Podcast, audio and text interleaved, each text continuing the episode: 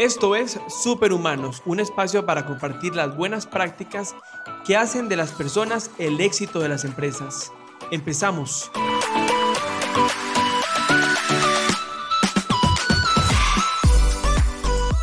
Existe una organización que trabaja para hacer posible el presente y el futuro sin límites de la juventud y tiene como propósito que para el 2030 cada joven entre 10 y 24 años pueda tener acceso a la escolarización, al aprendizaje y lo que nos reúne hoy en este podcast, acceso al empleo.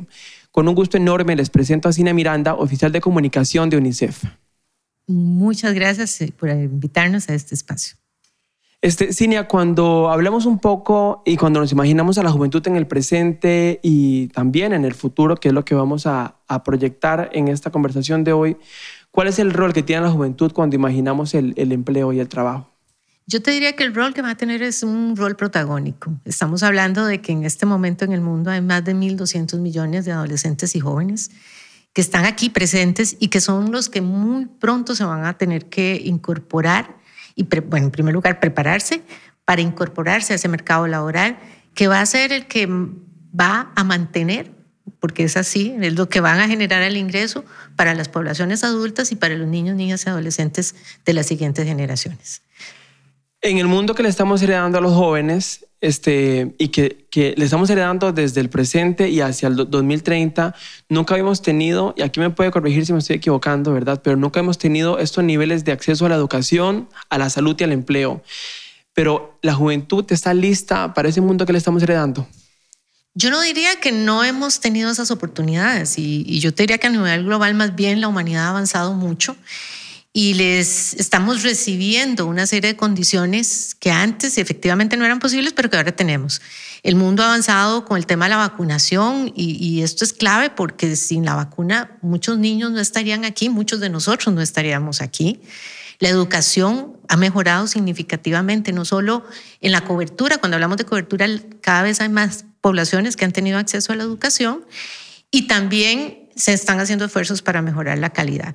Una cosa que no vemos todos los días y que es muy cotidiano, pero que también ha salvado muchas vidas, tiene que ver con el acceso al agua y el saneamiento. Muchas de nuestras generaciones sobreviven porque un montón de enfermedades que mataban gente y que eran prevenibles, las hemos logrado erradicar. Y ahora que estamos haciendo campañas por el lavado de manos, muchas generaciones aquí se salvaron precisamente porque ya tenían un baño en sus hogares, ya no era el baño de hueco. O sea, ahora lo vemos muy cotidiano, pero ese avance y esos saltos en la humanidad tomaron bastante tiempo y ahora ya es como la computadora, como ya muchos niños creen que siempre existió la computadora. No, eso no existió. Es cierto, damos por sentado, yo siempre se lo digo a mi equipo de trabajo, este, cuando hablamos de, de, de la paciencia que implica el emprendimiento, quedamos por sentado que uno abre el, el, el tubo y sale agua, pero el mundo no siempre fue así, ¿verdad? Efectivamente, nunca, no siempre fue así y, yo creo que como humanidad tenemos que reconocernos los avances. Ahora, efectivamente hay muchos desafíos y yo te diría que esta generación más bien le ha tocado un poco más difícil que a las anteriores, en términos de que si bien nuestros padres y abuelos tuvieron que enfrentar la revolución tecnológica o la transición entre la producción eh, manual o artesanal de la tierra a pasar a dar estos saltos, a esta generación le toca vivir dos cosas fundamentales, todo lo que es la era digital y la revolución digital en la cual muchos eh, pueden quedarse atrás porque implica recursos y condiciones que no siempre dependen de ellos. Estamos hablando desde computadoras, acceso al Internet, hacer una serie de cosas que yo necesito un capital para poderlo hacer. Antes había otra serie de cosas que yo podía obtener por mí mismo en, mi entorno inmediato. Claro, y también dotar a los, a los sistemas de educación de esas herramientas. Exactamente. Y, y bueno, ¿qué es lo que van a tener estos chicos ahora? Que efectivamente tienen más acceso a la educación pero no necesariamente la calidad, la educación que los chicos están recibiendo ahora corresponde con las necesidades de realidad del mercado laboral, que ese es el gran desafío que estamos teniendo y, hablando de cara a las empresas, y las empresas lo saben muy bien, que los, la formación que están recibiendo nuestros chicos en, es, en los centros educativos ahora no están correspondiendo con las realidades. Y te voy a poner un dato que va a ser muy importante, porque es el gran desafío no solo para los chicos, sino para las empresas. El 85% de los empleos para los que los jóvenes tienen que prepararse, aún no se han inventado.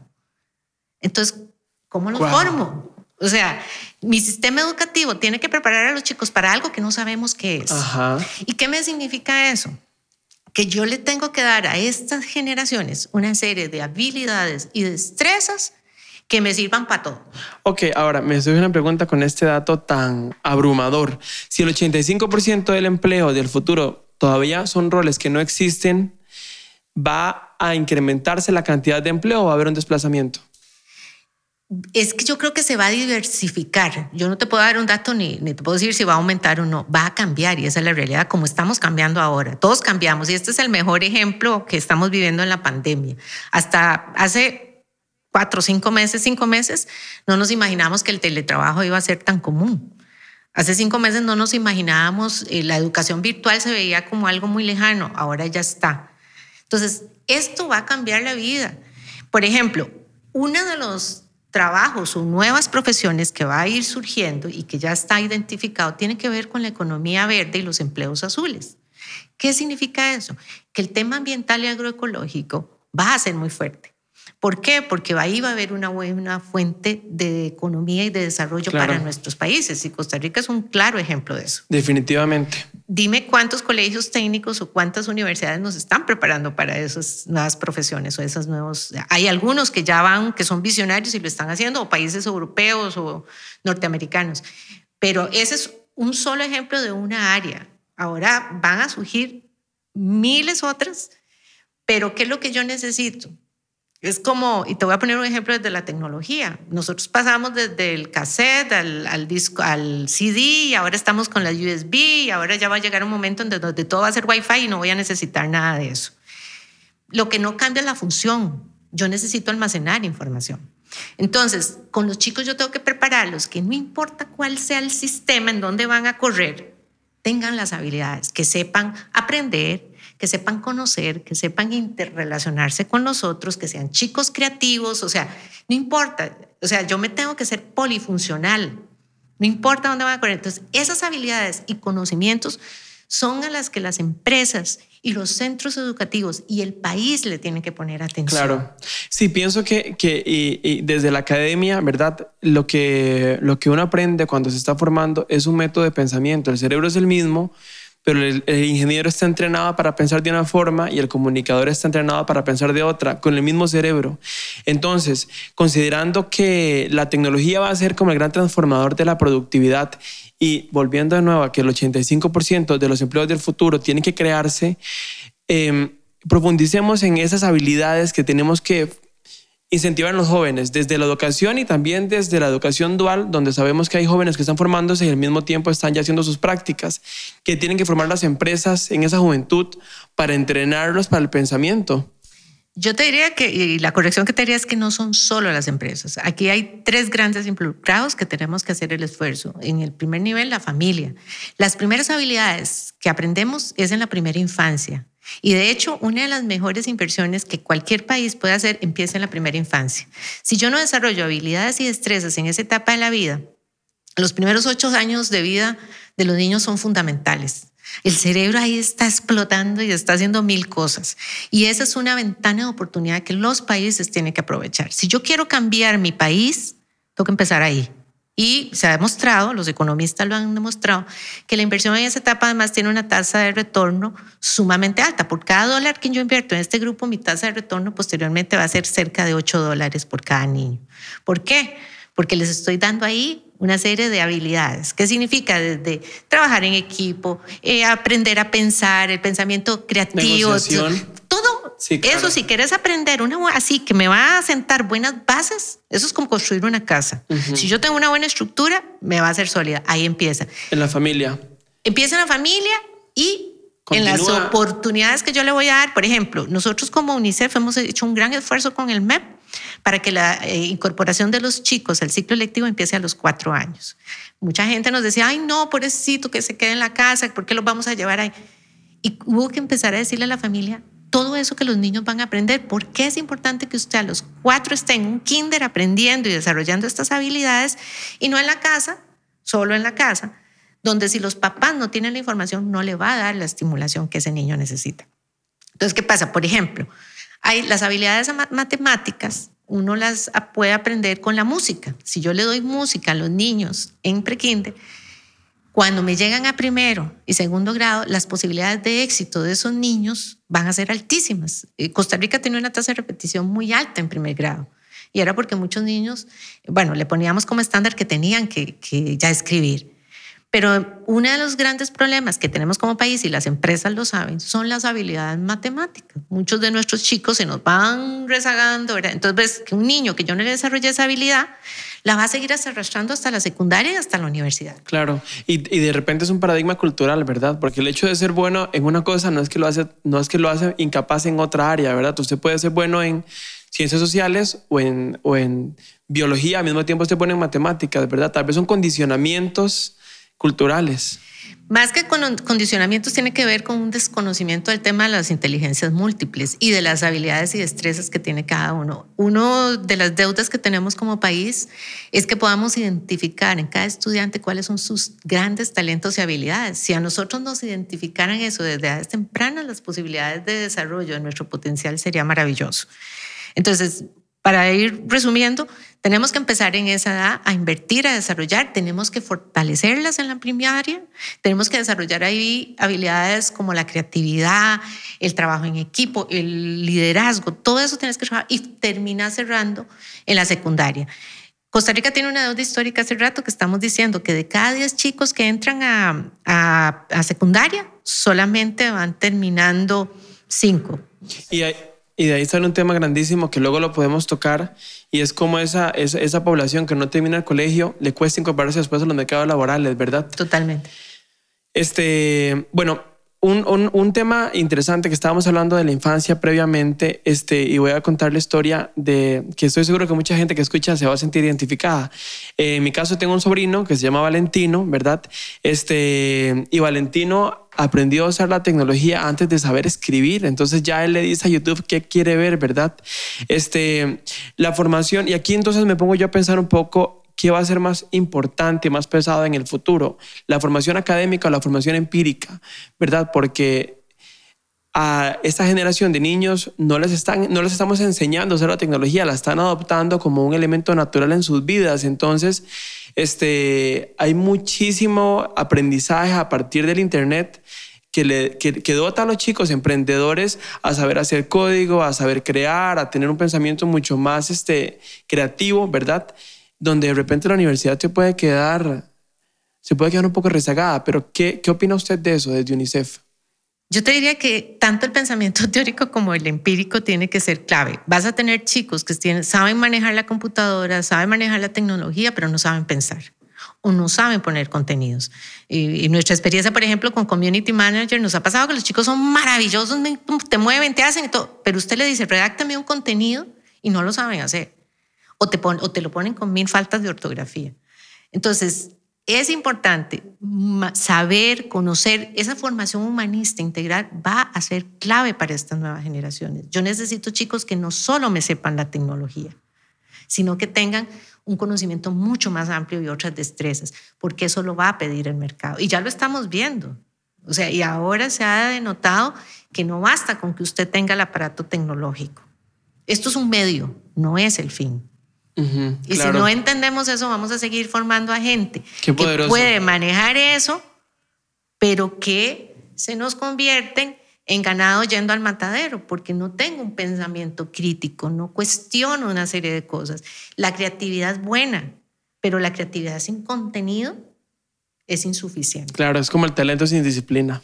Exacta, ese es un gran ejemplo para que nos comprendan los oyentes. Sí, eh, Generación Sin Límites, que es una iniciativa de UNICEF, este, declara que se tiene que actuar con urgencia para empoderar a los jóvenes, para asumir posiciones de liderazgo. Pero esto es un desafío de hoy, está, en el presente. Entonces, ¿cómo activar esa alerta en, en los gestores? Y voy de nuevo a las empresas que tienen jóvenes y voy de nuevo a la educación universitaria, tal vez y secundaria también, que tienen que desarrollar esas destrezas de liderazgo en la juventud. ¿Cómo, cómo lograrlo? A ver, cuando entendemos empoderar a los jóvenes, tenemos que decir que no es prepararlos para que hagan manifestaciones. Empoderar a los jóvenes es formarlos para que puedan comunicarse efectivamente y puedan comunicar sus ideas y sus argumentos en forma asertiva. Y también nos implica formarlos para que sean resilientes. Estas generaciones están teniendo serios problemas de manejo de la frustración y por eso ahorita se nos está aumentando mucho el suicidio y la, y la depresión. ¿Por qué? Porque tiene que ver incluso con la incapacidad que tienen ahora los jóvenes para manejar eh, la espera. Nosotros antes, y lo voy a hacer muy rápido este ejemplo, veíamos una serie y nos teníamos que esperar hasta el otro día para ver el segundo capítulo. Ahora la tecnología le ha dado a los chicos de consumir y absorber todo muy rápidamente. Entonces, cuando la cosa no es inmediata y no me dan ya el teléfono o ya no veo el programa o ya no me dan esto, no tengo la habilidad para enfrentar situaciones complejas. Eso es resiliencia. Como yo, ser humano, desarrollo esas habilidades. Y una cosa muy importante tiene que ver con la autogestión de mis emociones, con la autogestión de mis decisiones y las consecuencias que tienen esas decisiones. Entonces, empoderar a los chicos es que tengan habilidades esenciales para poder expresar, para poder insertarse, para poder hablar, para poder eh, involucrarse con otros y abandonar ante todo un poco esta cultura egocéntrica e individualista que hemos venido fomentando, que nos pasa ahora muchas veces la factura, porque los chicos y ahora no vivimos en una sociedad mucho más planetaria, mucho más solidaria, y si no nos solidarizamos todos, nos vamos todos al guindo. Claro, a pesar de que estamos más conectados que nunca.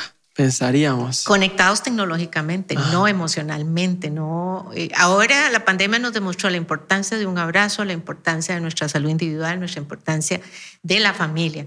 Eh, yo te diría que, de nuevo, la pandemia entendida como una crisis en positivo, nos está haciendo revalorizar y creo, yo opto por el optimismo, nos va a permitir sentar las bases para una sociedad que pueda ser mucho más solidaria e inclusiva, mucho más humana, en donde estos chicos y chicas se puedan incorporar. Sí.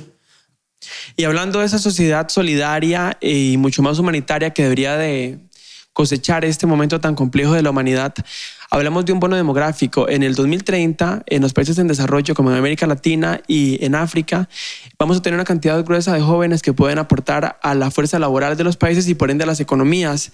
¿Qué tiene que pasar en las políticas públicas para poder aprovechar ese momento casi que único en el siglo? Creo que las políticas públicas se van a tener que reinventar. Eh, efectivamente, van a tener que incorporar elementos como la inclusión y la preparación, por ejemplo, de jóvenes que aún no han terminado la educación secundaria. Le van a tener que dar mucha prioridad a eso. Vamos a tener que dar mayor prioridad a la formación de las mujeres, que son los otros, estos son los dos grupos, los jóvenes y las mujeres, las que se nos están quedando atrás. Y no solo mujeres jóvenes, sino también adultas. Entonces, la política pública va a tener que darle mucha fuerza a eso. Y muchas veces va a pasar incluso por el tema de generar incentivos porque muchos jóvenes de escasos recursos no siguen estudiando porque tienen que incorporarse a la fuerza laboral para mantener a sus familias. Entonces, digamos, iniciativas como las que Costa Rica ha impulsado para, para dar algunos subsidios han funcionado, pero hay que fortalecerlas. Tenemos que incorporar en las políticas públicas más todo el tema de la economía verde, la economía azul. Eh, eh, tenemos que incorporar fuertemente todo el tema de desarrollo de capacidades y habilidades para la vida, esto de lo que hemos venido hablando, de capacidades duras y blandas. Y tenemos que generar políticas que visibilicen y eh, pongan estrategias innovadoras para poblaciones que históricamente se han venido quedando atrás, como es el caso de población con discapacidad, población migrante, adolescentes madres, estamos hablando de población afro, población indígena, y este, especialmente también con grupos en diversidad sexual, que eh, no es algo nuevo, sino que es una deuda que el país está teniendo. Entonces, tienen que ser políticas que se adapten y se ajusten más a las necesidades futuras y a esas proyecciones laborales. La educación tiene que repensarse, las políticas educativas tienen que repensarse y yo subrayaría que las políticas de desarrollo de la, del desarrollo integral en la primera infancia también tienen que ser un eje central ahorita para los países. Si yo no empiezo en esa edad, voy a perder mucho tiempo. Ahora, estamos hablando de 2030 y eso está a una semana de distancia prácticamente. Este, esas, esas transformaciones ya están pasando o todavía sigue siendo una deuda que estamos arrastrando. Sí te podría decir que sí están, ya se están dando. Eh, por ejemplo, ahora estamos apoyando mucho al, ya va a salir la política pública de la persona joven que viene con esto, ya incorporó el tema ambiental, todo el tema de acción climática, se están incorporando el tema de poblaciones excluidas y sus necesidades. Y este, a nivel en el campo educativo también se están haciendo transformaciones. Eh, el Ministerio ah, de Educación, aquí hay que reconocer, y hablo de Costa Rica, aunque sé que en el, en el mundo se han tomado medidas, pero también están haciendo cambios. El INA se está, y el INA no lo hemos, no hemos hablado acá, pero el INA es un motor de desarrollo esencial y se está también transformando y digitalizando. Bueno, Cinia, un, un, un cierre. ¿Qué bofetada, de alguna forma bonita, de esperanza le podemos dar a la juventud, a quienes nos escuchan con respecto a la empleabilidad este, y a la apertura de oportunidades en este momento tan complicado, digamos, para, para todos? Yo te diría que más que, una, más que una bofetada de esperanza, te diría que es una bofetada de realidad en donde vamos a tener dos grandes contrastes. Eh, vas a tener, eh, vamos a seguir teniendo empleos que van a exigir mucho y por lo tanto tenemos que seguir como jóvenes formándonos y aprovechando todas las oportunidades, no perder la esperanza, eso sí, hay que seguir estudiando porque a muchos jóvenes ahora les están diciendo que para qué están estudiando si no va a haber trabajo. Sí va a haber trabajo y te va a exigir mayores capacidades. Así es que siga estudiando inglés, siga teniendo todas las capacidades y habilidades técnicas que usted quiera, prepárese en todo lo que pueda porque lo va a necesitar. Y vamos a tener otro grupo de jóvenes que todavía les va a ser más difícil porque todavía no tienen todas esas oportunidades, pero que te va a implicar eh, formarte en nuevos oficios. Nosotros hemos dejado oficios que generan ahora trabajo y que son importantes. Todo el tema de electricidad, fontanería, que cuando uno necesita eso te cuesta un mundo, ¿verdad? El tema de, construcción, eh, eh, hay una serie de técnicas y otras áreas que hay que desarrollar y hay que repensar el agro. Los jóvenes nos va a tocar como le tocaron a nuestros abuelos y a muchas generaciones, probablemente les va a tocar volver al agro y, lo que significa es que vas a volver con otras capacidades y otras condiciones. Bueno, por dicha creo que hay esperanza de que va a haber una generación a cargo del agro, porque es una de las grandes industrias, ¿verdad? Que están más rezagadas en, muchos, en muchísimos temas. Este, Cinia, muchísimas gracias por habernos acompañado. Con mucho gusto y gracias por la invitación. Desde la juventud decimos que es nuestra hora, nuestro turno y además nuestro futuro. Esa es la voz que tenemos que emprender para formar parte del talento humano en las empresas. Y como jóvenes tenemos que empoderarnos para convertirnos en superhumanos. Este podcast lo hicimos con un cariño tremendo. Compártalo y seamos comunidad. Si quiere participar, escríbanos a hola.superhumanos.info. Nos hablamos.